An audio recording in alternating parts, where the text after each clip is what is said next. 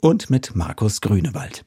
Seit zwei Jahren ist er der Umweltbeauftragte des Bistums Mainz und der Erste, der diese Aufgabe auch hauptamtlich übernimmt.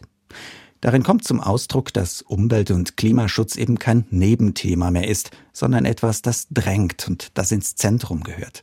Nicht nur, weil es der Gesetzgeber inzwischen so vorschreibt, sondern weil es für Christinnen und Christen selbstverständlich sein muss, die Schöpfung so gut es geht zu schützen, statt sie immer weiter zu ruinieren. Und da hat sich in den letzten Jahren offenbar einiges zum Besseren verändert. Also das Bewusstsein, dass wir handeln müssen, das ist da. Und da gibt's auch kaum noch Diskussionen darüber. Problematisch ist wie überall, die Kolleginnen und Kollegen sind bis an die Grenzen der Belastbarkeit in Arbeit. Aber dieses, ja, bleibt mir vom Leib, Umweltschutz brauchen wir nicht, das hat sich radikal geändert, das ist klar. Nun weiß ich aber auch als Privatmann, dass wirksamer Klimaschutz nicht nur Arbeit macht, sondern auch richtig teuer sein kann. Und die finanziellen Spielräume der Kirchen werden gerade drastisch enger. Bei den finanziellen Mitteln ist es ein Rechenexempel. Wenn ich Photovoltaik installiere, dann muss ich in Vorleistung gehen. Aber die Einsicht, dass wir handeln müssen, und dass es unser Handeln in 15, 15 Jahren viel, viel teurer kommt, die ist da. Und trotzdem bleibt es eine Gratwanderung zwischen dem, was wir müssten und sollten und dem, was wir können. Und wie kann ich mir das vorstellen, was ein kirchlicher Umweltbeauftragter so tut? Mein Hauptauftrag ist die Umsetzung des Klimaschutzkonzeptes. Wir wollen bis spätestens 2045 klimaneutral sein. Und dieses Konzept in Aktionen, in Projekte zu übersetzen, das ist mein Hauptauftrag. Es gibt die Möglichkeit, besonders interessante Projekte zu Leuchtturmprojekten zu machen, die wir auch finanziell unterstützen.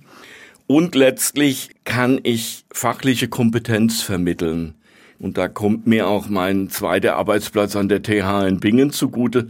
Da sitzt die geballte Fachkompetenz denn seit vielen Jahren schon arbeitet er als Studierendenseelsorger an der Technischen Hochschule Bingen, wo sie unter anderem auch intensiv zu Umwelt- und Klimaschutz forschen. Mir wird schnell klar, dass Markus Grünewald keiner sein will, der mit erhobenem Zeigefinger rumläuft und andere damit nervt, was sie alles immer noch falsch machen. Ich will mit all dem, was ich tue, ein Angebot machen.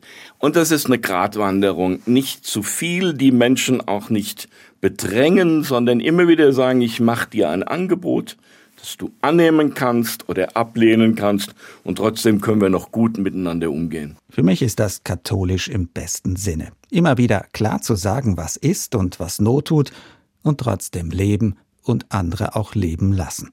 Und das Gottvertrauen haben, dass das Richtige sich am Ende dennoch durchsetzen wird.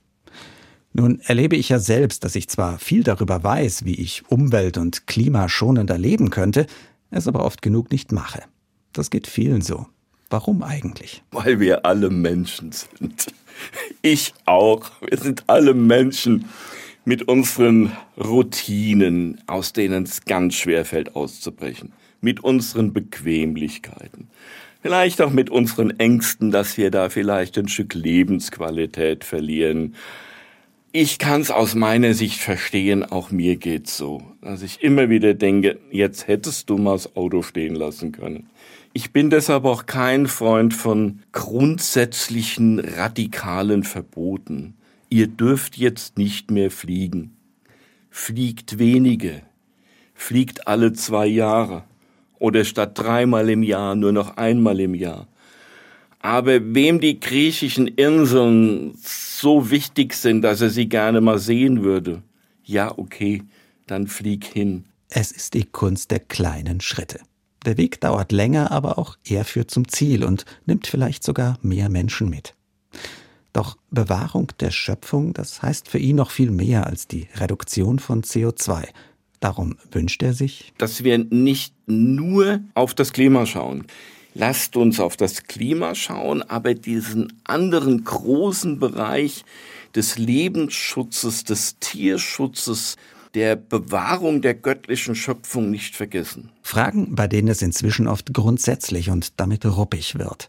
Zwischen denen, denen alles viel zu langsam geht, und den anderen, die sich gegängelt und bevormundet fühlen. Es geht um einen Weg miteinander. Das Gegeneinander ist mir in unserer momentanen Gesellschaft und momentanen Umgang viel zu stark. Kaum macht einer den Mund auf, schreien die Ersten los und umgekehrt.